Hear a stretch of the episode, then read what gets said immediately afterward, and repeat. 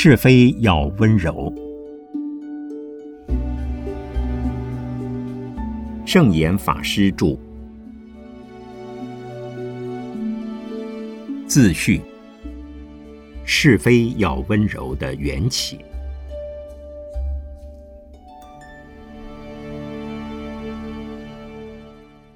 本书原稿是《天下》杂志副总编辑庄素玉小姐在学佛之后，认为《天下》杂志在着重于工商经营管理及现代科技的开创管理之外，也应该为人文的层面另外开辟一个专栏。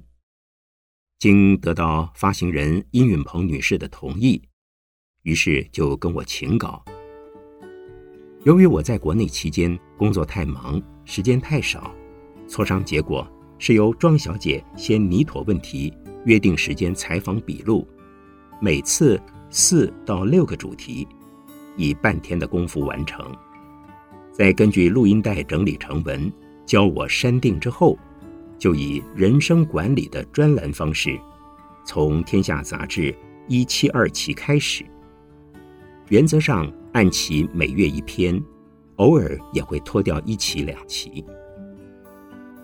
文稿刊出后的效果相当好，据读者阅读率的调查显示，每期在四五十篇文章中受欢迎的程度总在第十数名之间。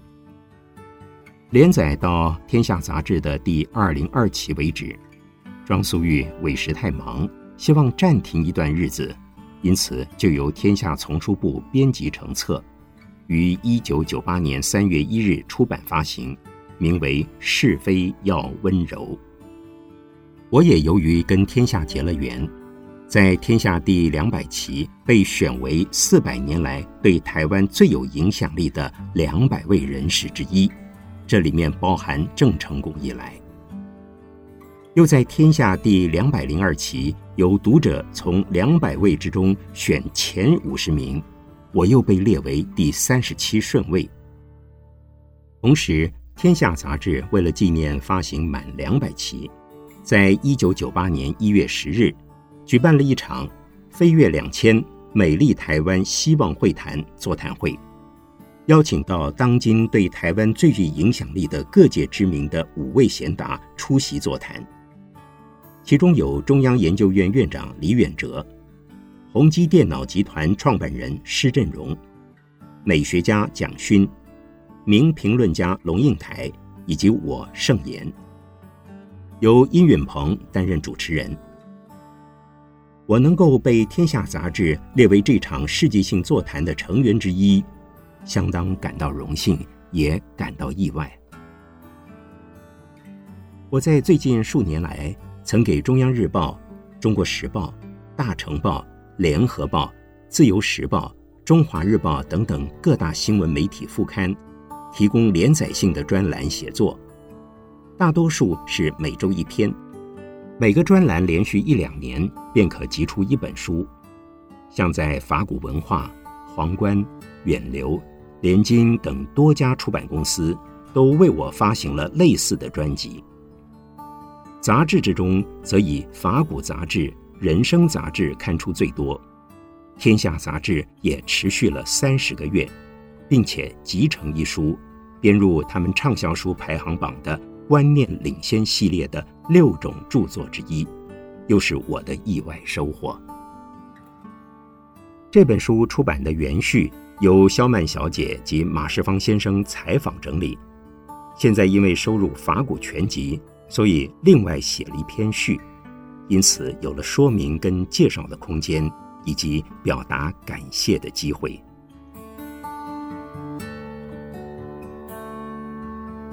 圣严一九九八年五月七日于纽约东出禅寺。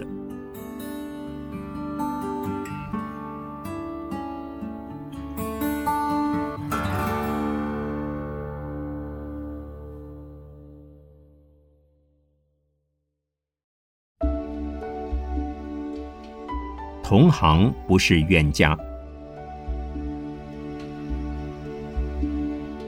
圣严法师著。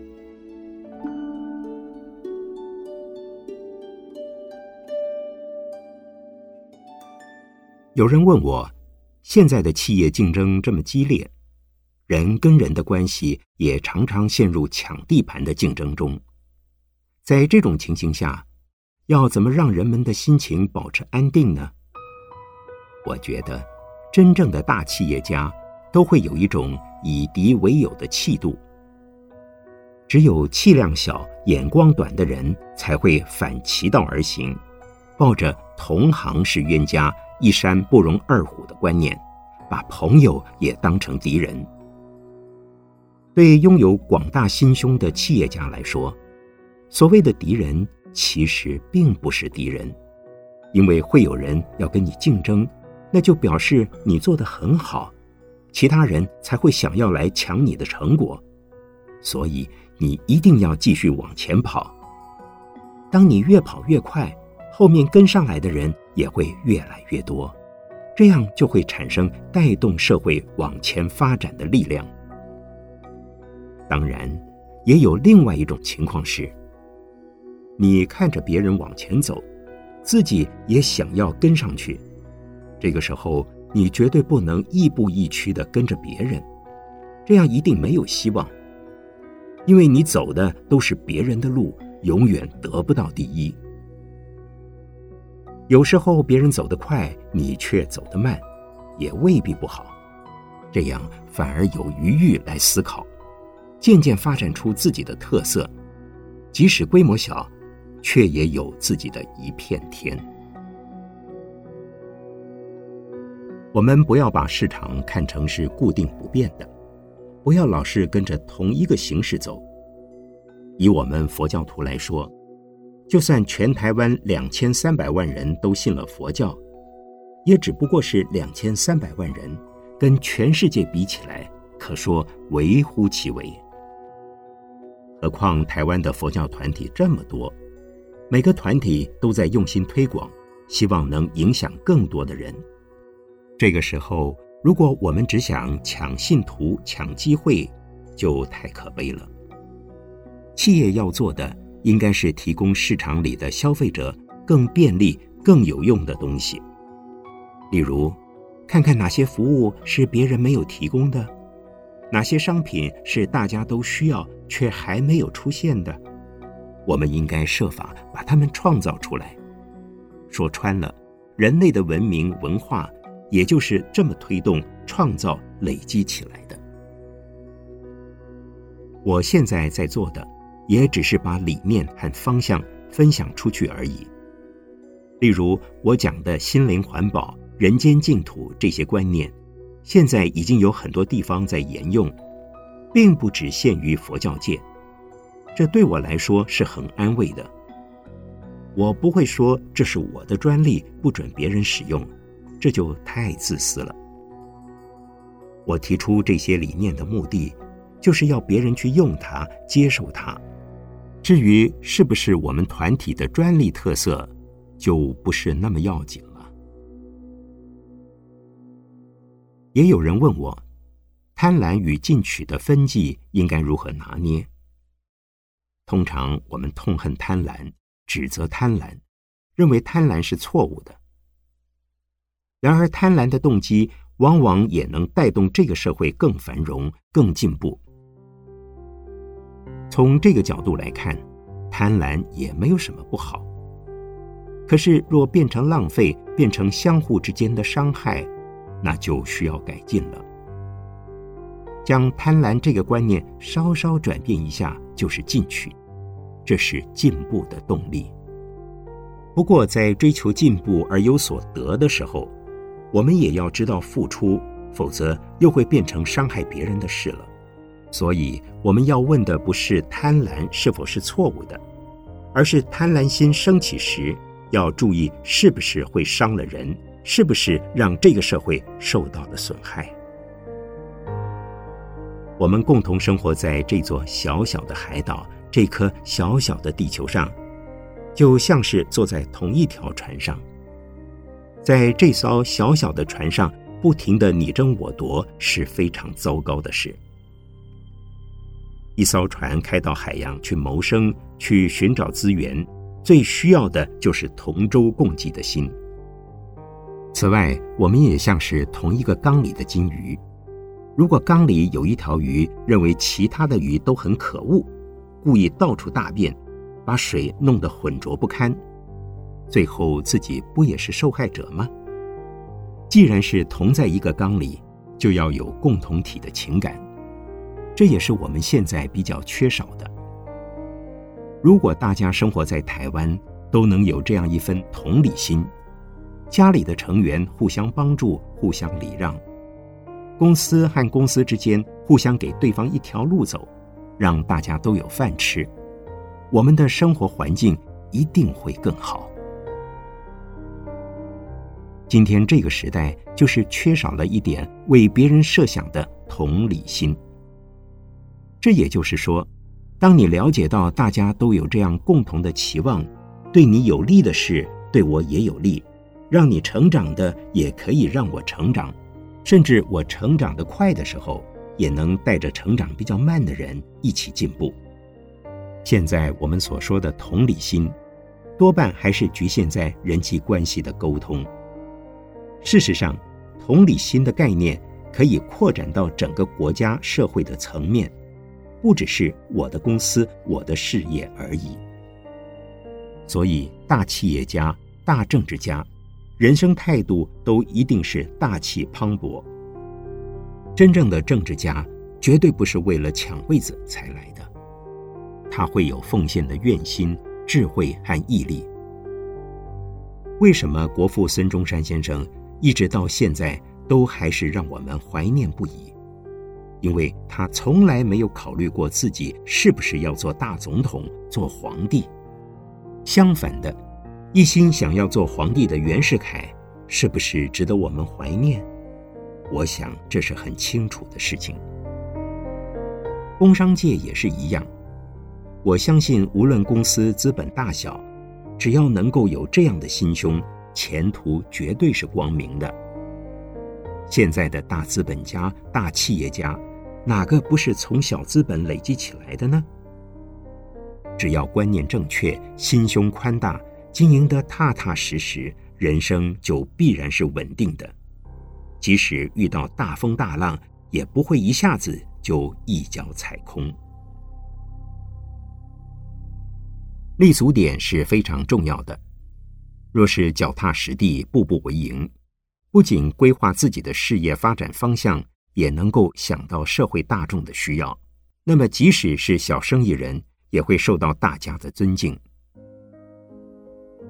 我们看到很多五十年、一百年的老店，虽然规模不大，却能维持长久的良好信誉。这是为什么呢？就是因为他们的经营理念是站得住脚的，所以可以不断往前走。现在很多人做生意是抱着打了就跑的心理，赚了一笔就走人，这其实是在害自己，因为失去了信誉。我们这个地球看起来好像很大，其实很小。你在这里出了纰漏，就算跑到美国去，美国人也会很快知道你的不良记录。不管你跑到世界的哪个角落，也都一样。台湾有很多一出纰漏就逃掉的生意人，满心以为跑到国外就可以再创事业第二春，但事实上却不是如此。他们到了国外，也只能躲躲藏藏，不可能又是一条好汉，也不可能成为人人都尊敬的大商人。接着要厘清的是执着和舍得的分际。为自我的利益而放不下，就是执着；为他人的需要而奉献，就是舍得。为他人奉献而坚持到底，叫做毅力，而非执着。执着是为了个人的私利、名望、权利，放不下、舍不得，总是只考虑到自己的问题，畏首畏尾，顾前瞻后，把自己弄得痛苦不已，这就是执着。当然，也很有可能会有这种情况：某人认为他的理念是最好的，也对社会最有利。于是坚持执着于自己的想法，但这是仅就他自己的立场来看，并不是同理心。他自己认为这个社会需要的东西，未必是社会真正的需要。例如，我有一双鞋，穿在脚上很舒服，就强迫别人也一定要穿，还觉得不肯穿这双鞋的人都对不起我。这么舒服的鞋，你居然不穿？像这样的执着，这样的坚持己见，在现在的台湾经常可以看到。我对自己有这样的期许，我没有一定要完成的目标。当社会环境的因缘许可我做、需要我做的时候，我绝对全力以赴。但是当环境不许可的时候，我也不会勉强。因为这个地方不行，别的地方也许还是可以做的。古人说：“达则兼善天下，穷则独善其身。”这里的“达”并不是说自己多么了不得，而是指社会环境已经通达了，能够让我提供自己的力量。这时候绝对要义无反顾、坚持到底去做，就算失败也没关系。而当环境不允许，也就是穷困的时候，我或许不能有什么发展机会，但是也绝对不会为自己的利益去伤害别人。这篇文章由肖曼、马世芳采访，马世芳整理。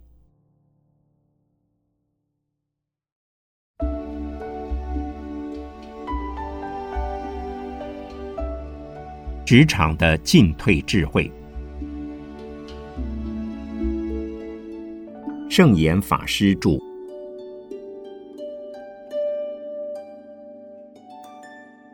在人际关系和个人修养方面，很多人都以为圆融是和正直对立的，其实不是如此。圆融是非常不容易达到的境界，而且圆融应该是要从正直出发。圆融要是覆盖了正直，就不能算是圆融，而变成圆滑相愿了。人一定要正方才能圆，要是连正方的基础都没有，所讲的圆融一定会变成没有原则。没有原则的人，多半对于他人有害的。真正的圆融，一定要先讲正直，有所为有所不为，同时又能有一种包容性。即使自己受到些许损害，也能包容，更不会动辄得理不饶人，扩大别人的不是，盯着别人的缺点不放。所以，圆融就是不去计较小瑕小疵。当然，假如是很大的问题，就还是要处理。例如，今天有一个人来找我，他说自己很挣扎，有一件事不晓得该不该做。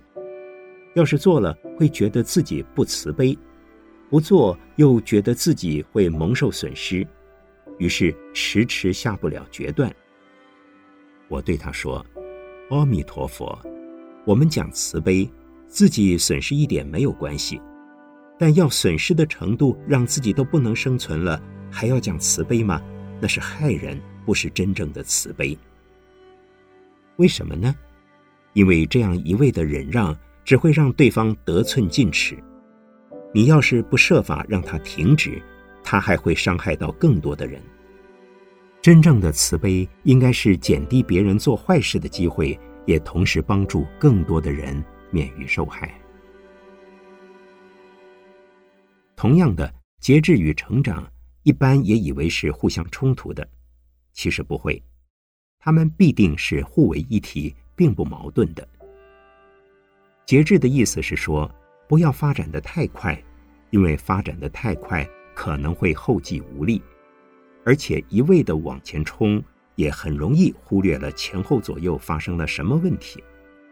我们必须步步为营，不管做人做事都是如此。假如一直都是脚不点地往前冲，只要是碰到一颗小石子，就可能跌得很惨。如果能够把四面八方看得清清楚楚，一步一步的走，你还是可以走得很快很稳。所谓如临深渊、如履薄冰的心情，就是节制。但是为了兼顾成长，你还是必须努力的往前走。路面平坦的时候，你可以走得快一点；路况危险的时候，就要知道控制自己。控制自己，并不是完全不走，只是走得小心一些。这就好比下过雪的山，随时会有雪崩。走在山里，连呼吸都不能大声，否则雪就往下塌了。这时候就一定要节制，否则莽莽撞撞、肆无忌惮地往前冲。只会葬送自己的生命。人生的过程经常是在节制之中努力往前走，人就是因为懂得节制才能往前走。要是不知节制，就会发生危险，也许才跨出第一步就被绊倒，反而走不出去了。这篇文章由肖曼、马世芳采访，马世芳整理。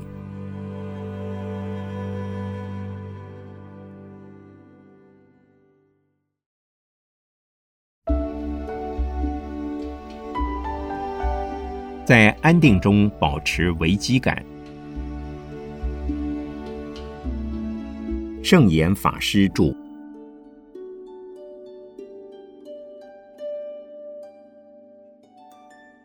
面对外在的环境，我们首先要肯定，这个世界是不安的、危险的、瞬息万变的，它无时不在变化之中。我们中国人常说“居安思危，临危不乱”。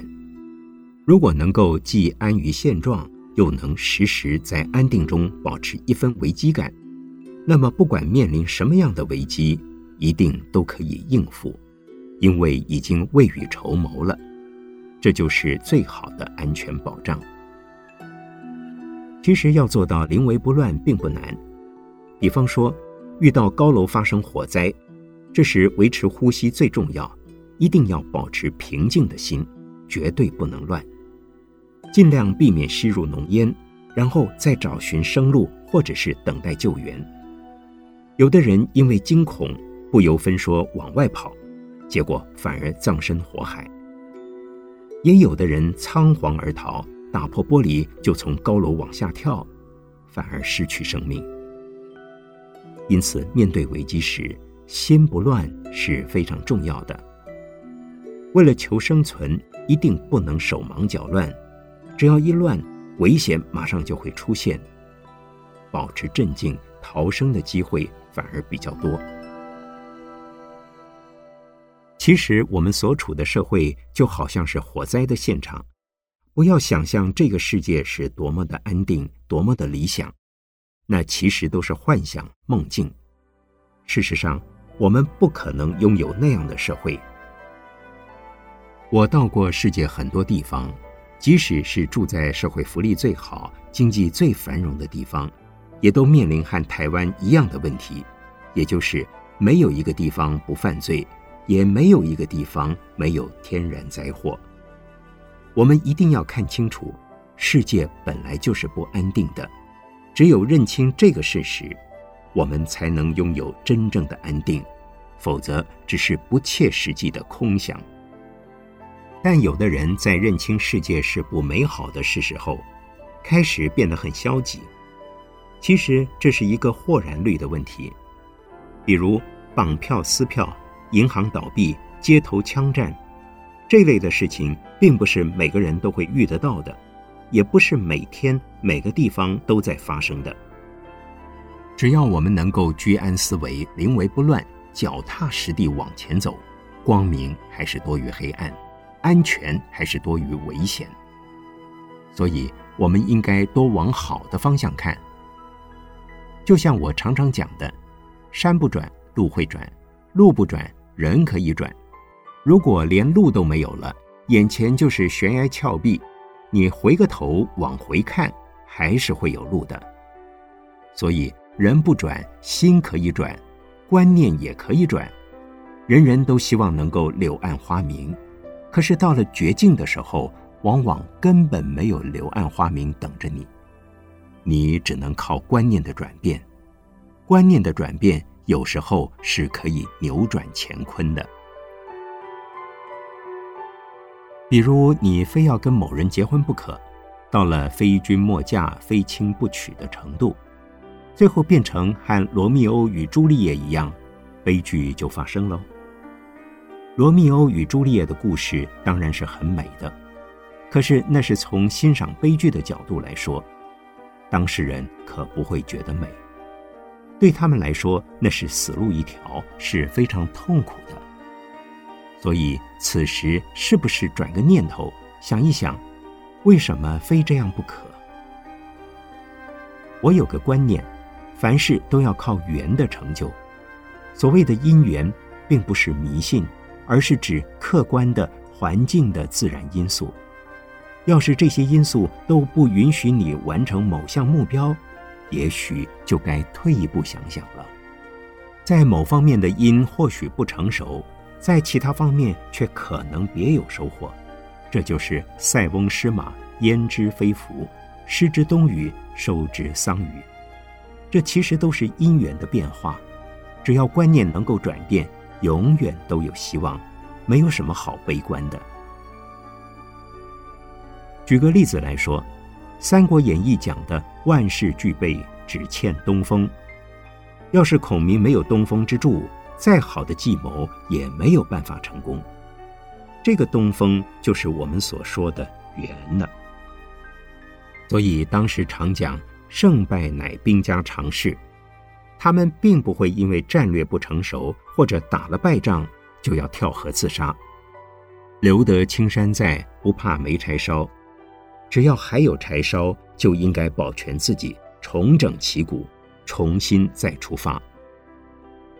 面对不成熟的因缘、不成熟的时机，我们还可以换另一个方向思考，看是不是可以找出别的因缘来促使它成熟，是不是可以等待时机，用时间换取空间。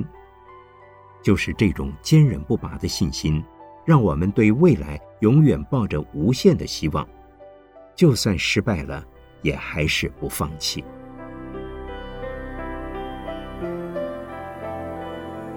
这篇文章由肖曼、马世芳采访，马世芳整理。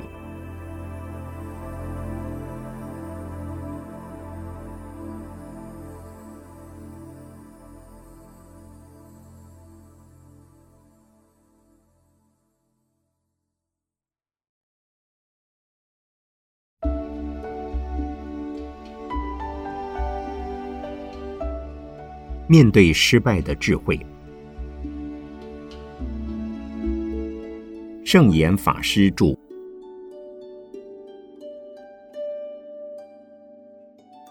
在商场里有很多人是只能成功不许失败，他们成功的时候往往很得意，认为自己有远见、有抱负、有魄力、智慧超人一等，于是沾沾自喜。可是，一旦碰到一次失败，往往就失去信心，认为自己是没有用的人。完全抬不起头来。其实，就因果的观念来说，人只要往前走，就永远有路。这条路断了，还会有另外一条。真正的大企业家就能看到这一点，所以不会被一时的成败限制住。以我自己来说，我遇到的失败经验简直太多了，但是我心里并没有非要求成功不可。我只给自己一个方向，所以遇到失败的时候，我反而不把它看作失败。我去日本留学之前，有一位马来西亚的华侨答应资助我所有的求学经费。这位先生相当富有，他说：“出外求学并不容易，你就安心的去吧。”于是我就很放心，以为自己有了很稳当的后台。没想到正要出发的时候，这位先生透过别人传话给我，说是台湾许多佛教界的法师居士都反对我出国。他们觉得我要是去了日本，很可能就还俗了。那时我已经出版了几本著作，也在当时台北最大的寺院善导寺弘法。除了我之外，他们还请了好几位著名的学者，包括国学大师钱穆也来开讲座。这位先生说：“他不要做帮助我还俗的事情，这样未免太罪过。对我来说，这是一个相当大的打击。那时，因为有不少去日本留学的出家人真的还俗了，所以反对我留学的人确实不在少数。他们担心我去了日本，就跟其他的出家人一样不见了。连我的师傅东初老人也说：“大家都不赞成你去，我当然也不赞成。”在这种情形下，虽然学费没有着落，身上只剩一张飞机票的钱。我还是毅然决然的去了。我自己的心愿是把日本现代化的思想和学术体系学回来，提供给台湾的佛教。我相信这个目标是正确的。而且我既然还有一张飞机票可以去，那就先去了再说。临行的时候，一位姓张的工商界人士给了我三封信。他说，这三封信就是三笔丰厚的奖学金。其中任何一封都可以支持我长期读下去。这三封信的对象都是在日本商界做大生意的华侨。我很欢喜的拿了这三封信，心里想，尽管失去了之前的资助，现在有了这个，也还是很好的。我到了东京之后，要不了多久就没钱了，便拿了信去求其中一位董事长。这位董事长起先不肯见我，后来见到面还训了我一顿。他说：“你怎么胆子这么大？没有钱还敢跑到日本念书？你不是和尚吗？东京有很多人过世之后要做佛事，你就去念经吧。其他人到了日本都是半工半读，你做和尚念经也可以赚钱呀。”他这样一说，反而给了我灵感。我后来真的就去念经。另外两封信从此再也没有拿出来。我一边替侨界过世的人念经，一边继续在日本读书。当时许多素昧平生、来自越南、新加坡、马来西亚、美国的华侨，读了我的著作很喜欢，于是透过这样的方式接济我。修完硕士学位后，指导教授要我继续读博士，没想到他第二年就过世了。这对我来说等于是没有了前途，因为那所学校已经没有可以指导我做这个题目的教授了。不过我不会陷于困难、陷于绝境之中，最后还是找到了指导教授，完成学业。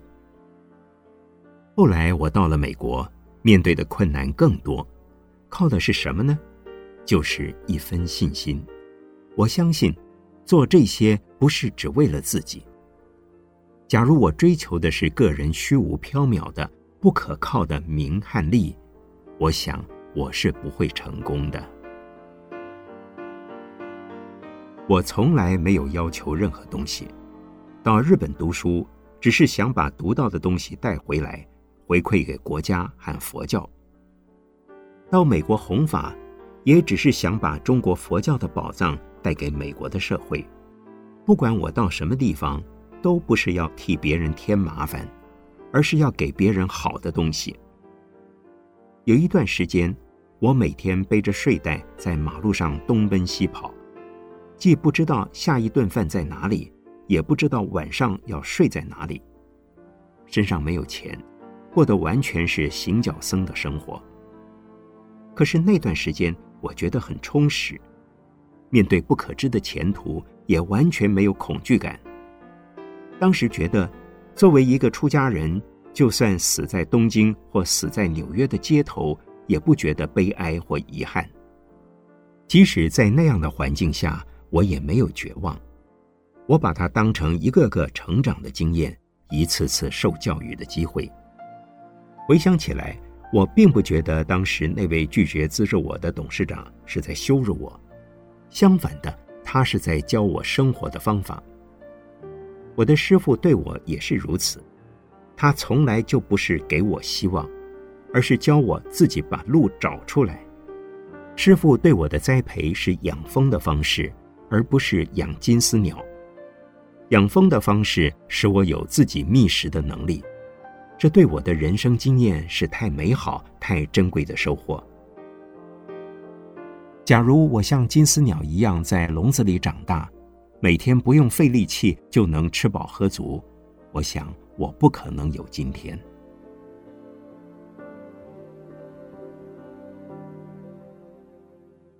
总观来讲，汉民族的韧性、耐性都非常强，不管活在多么恶劣的环境，都能熬得下去，不轻言绝望，也不容易生气。也许心底还在生气，但是人在屋檐下，不得不低头。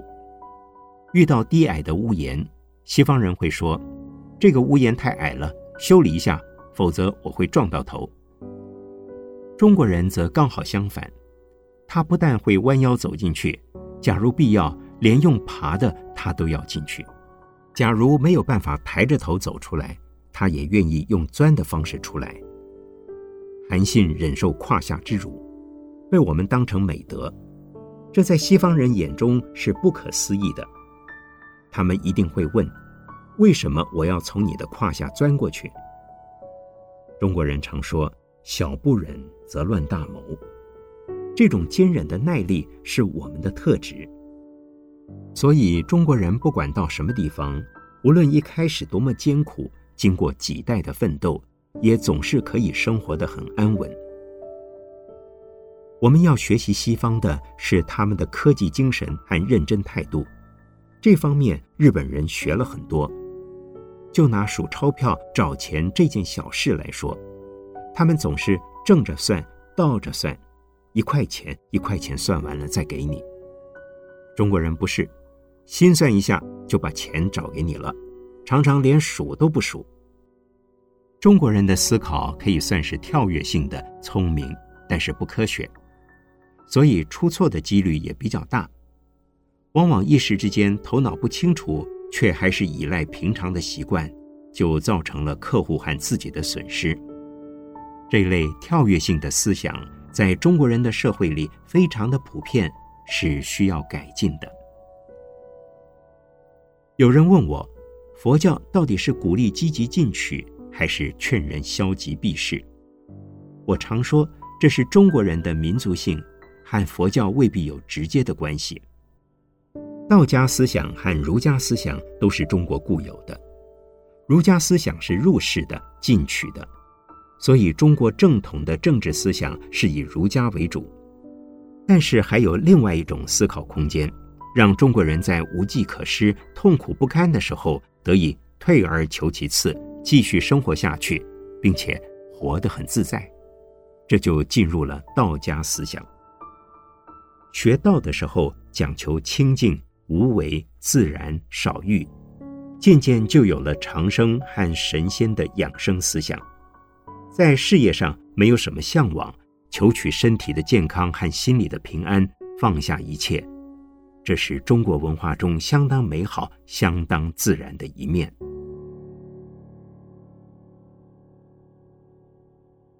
道家让我们了解到，穷没有关系，没有名位、没有权势也无所谓，人还是可以活得很自在。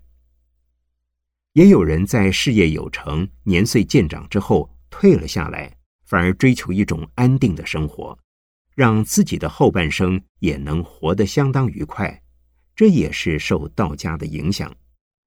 但是佛教并不是这样的，进入佛门就要奉献自己，不为自己的利害打算，不为自己的进退设想，凡是对众生有利的，就是自己的安身立命处，这其实是相当积极的。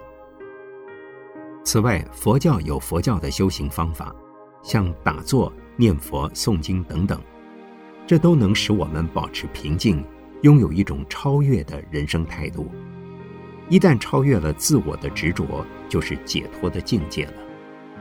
所以，虽然身在人间，却能透过奉献而成长，从奉献中达到无我，去除执着。正因为他不为己，所以很自在。这就是菩萨心，就是菩萨之路。所谓菩萨行、菩萨道，就是要靠人间净土的建设者去实践。而我们人间净土的建设者，实践的就是菩萨行、菩萨道。本篇文章由肖曼、马世芳采访，马世芳整理。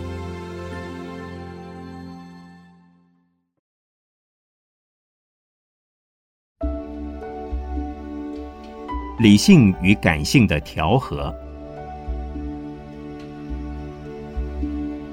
圣严法师著。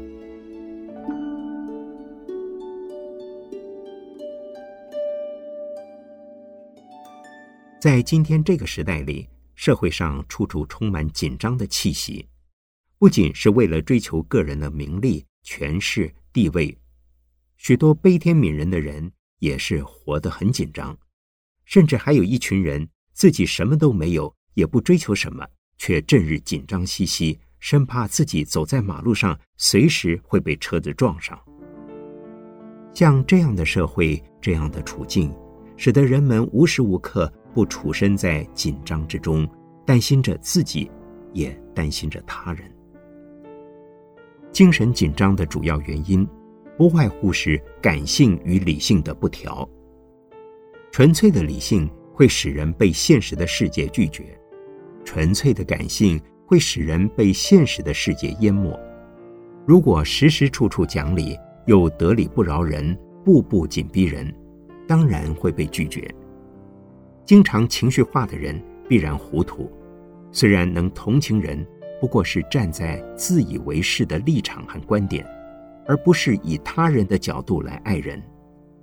这种缺少理性的爱，可能会演变成占有、控制。又否定他人的自由空间。虽然理性和感性的极端会导致祸害和困扰，但是我们必须承认并接受事实，而且要先从如何调和理性和感性的问题上着手。其次是超越理性和感性，最后便可以自如的运用理性和感性。如何调和理性和感性呢？首先，当我们察觉到自己的情绪起伏不定、满腔的愤恨不平、身心紧张、语无伦次、情绪激动难以控制时，内心要清楚明白，这是感性急于抬头和力求表现的时刻，也是容易跟别人起争执的先兆。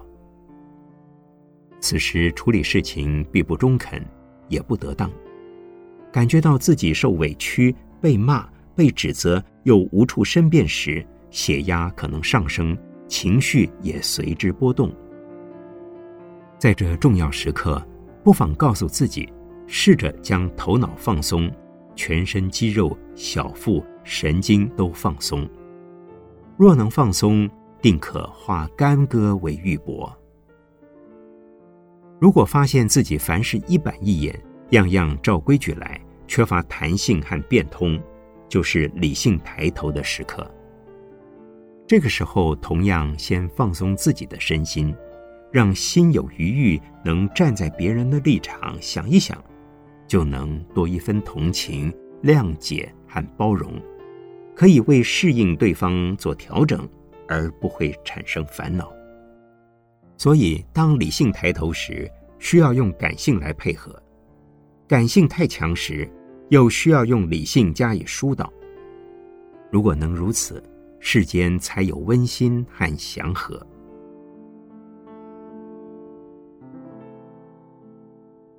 这篇文章原在《天下》杂志一九二期。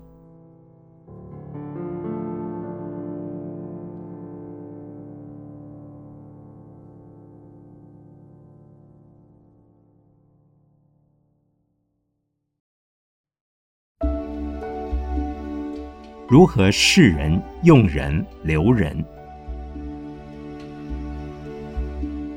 圣严法师著。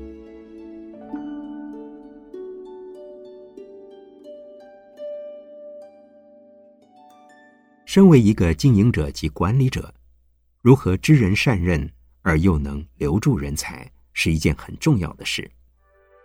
如何视人？从一个人的仪表。讲话的态度与眼神，可以看出一个人的心思是否浮动，情绪是否稳定。有些人的习性总是表现得紧紧张张，但却并不表示他的心念、他的头脑、他的工作有问题。然而，像这样的人往往无法做领导人，只能做中下层次的管理者或者是执行的人。为什么他没有办法做高层的经营领袖呢？因为他看来比较害羞、紧张，没那么沉着，容易让人误以为他的自信心不够。但他的心念非常清楚，这种人做幕僚很好。其次是看这个人的经历，有的人学历很好，但经历不见得适合。譬如，是不是更换工作频繁？是不是适合你的公司任用？是不是这项特定职务所需要的人才？这些都值得细细思索。对公司而言，在任用新进人员担任比较重要的职务时，不要忽略了他的稳定程度。中层以上的干部要个性稳定，工作才能稳定。如果个性不够沉稳，常常朝秦暮楚。有可能随时会把公司的情报拿走，纵然未带走什么，也会使公司损失，影响到部署的稳定性。所以，公司内的基层员工不可以经常换人，主管更要安住员工，留住人才。一个人若经常换工作，也不等于他不稳定，要看原因是什么。有些人换工作是遇到工作环境的问题。而不是他个人的问题。也有人是为了达成某个工作目的，所以才常常主动或者是被动的更换工作。工作换到最后，使他历练成为一个具有多方面能力的人才。像这样的人，老板反而要重用他。至于如何用人，用人着重于安人的方法。第一是安家，要为他的家庭设想。首先了解他的家庭情况，如果家庭情况很糟糕，他就不会安心工作；如果能够关心部署，使他的家庭很安定，无后顾之忧，那他一定会为公司尽心尽力。第二是安业，要为部署的前途设想，不一定要让他有步步高升的职位，而是应有个方法让他不断的有成就感。能有兴趣一直做下去。一个人能一直在公司做下去，让他去开发潜能，一方面是公司的稳定，另一方面也是工作人员本身的成长。第三是安心，要主动去了解员工的困难，解决员工的困难，因为老板是主导整体和全面的人，最清楚公司可能面临什么问题。因此，要事先为员工设想到他会遭遇到的困难，然后预先为他防范，事后为他解决。这样一来，部属会很感激老板的体恤，为他设想得更周到。再者，用人之道在于以诚待人，以礼待人。一个新员工进来，对他的所知当然不多，但你既然要聘用他，就得相信他。在相信他的同时，要关怀他，也就是了解他工作进行的如何，有什么困难，好的表现要给他鼓励，不足的地方要帮他解决，使得属下觉得老板始终对他的工作情况了若指掌，他再调皮也不会玩出什么花样。一旦当他被你训练成功之后，就该肯定他、尊重他、赞赏他。切切不可以高姿态的立场炫耀自己，而看轻他。如何留人呢？现在很多公司留不住人才，这不全是老板的因素，有的是外在环境的诱惑。例如，外面的公司福利较好，待遇较高，再加上升迁快，或者管理制度好，更能使人成长。这种种的诱因都可能使得他们跳槽。一个好的公司或历史较久且有制度的机构，人才应该都是自己训练出来的，由新进员工开始，一级一级往上升迁。如果是刚刚开始成立的公司，应该礼聘一些有经验、有能力的人才来帮忙，或者结合一些志同道合的朋友共同来经营。久了之后，就要培养自己的子弟兵，由基层做起。一开始就要让这些员工有大家庭的归属感，并且对工作前途都觉得很有保障、有安全感，员工就留下来了。不过，无论你的机构有多么完美，总有一些人才还是会流失，因为其他公司也会以高薪来挖角，或者想独立创业，或者另有其他的因缘而离开。即使如此，也没有关系，心胸放大一点，当成是替国家、替社会训练人才，这便是你对国家社会的贡献。如果有这样的信念，员工走了。也会感念老板，感激公司。纵然有影响，应该也是正面的多一些。另外，也可能会有人想要跳槽到你的公司。一般而言，除非整个公司的实际需要，否则最好不要轻易延聘跳槽的人担当重要的职务，因为跳槽过来的人的想法做法很难于短期之内和你取得默契。不过，经营很久的公司也不能完全排除采用跳槽的人才，延揽一些睿智的、特殊的、具有高度专业知能的人才，还是有需要的。引进新观念、新科技及新方法，公司才会有前瞻性。至于如何任用他们，最好是成立新的部门，由他们发挥所长。不一定要担当原体系的某项主管，因为他们与左右上下之间的默契需要一段时日才能培养起来。如果正好某一部分的主管出缺，非得找新来的人递补，则另当别论。一个公司机构为什么留不住人才呢？可能有几个原因。第一，可能是员工倦勤，这种人。如果能关怀他一段时日，可能还会留下来。第二，他本身的条件不足，个性特殊，不论怎么努力，总是不觉得有成就感，导致常有无力感和挫折感，于是选择离开。第三，未能在他期待的时限内配合他的想法，例如他希望老板在公司运作上改进，或者在人事上做改善。公司未能符合他的期待，便感到失望而另其他之。第四，由于婚嫁后的家庭因素，或者希望改变生活环境以及取得深造的机会，身为经营者或管理者，最好能与想要离职的人才谈谈心，从中了解缘由所在，也能借此了解员工的处境。除非老板认为走了算了。我另外再找一个比你更好的人，否则在双向沟通的谈话中，应该会告诉你原因。当老板诚恳地告诉他，目前我们也正在设法改善，请你留下来，让我们共同来努力吧。他敢于你的恳切，一定会留下来。当然，对于一个方向明确、充满了活力和远景的机构，用不着担心留不住人才的问题。只是世界上还不曾有永远鼎盛的事业，所以养成同舟共济的观念很重要。这篇文章原载《天下》杂志一七五期。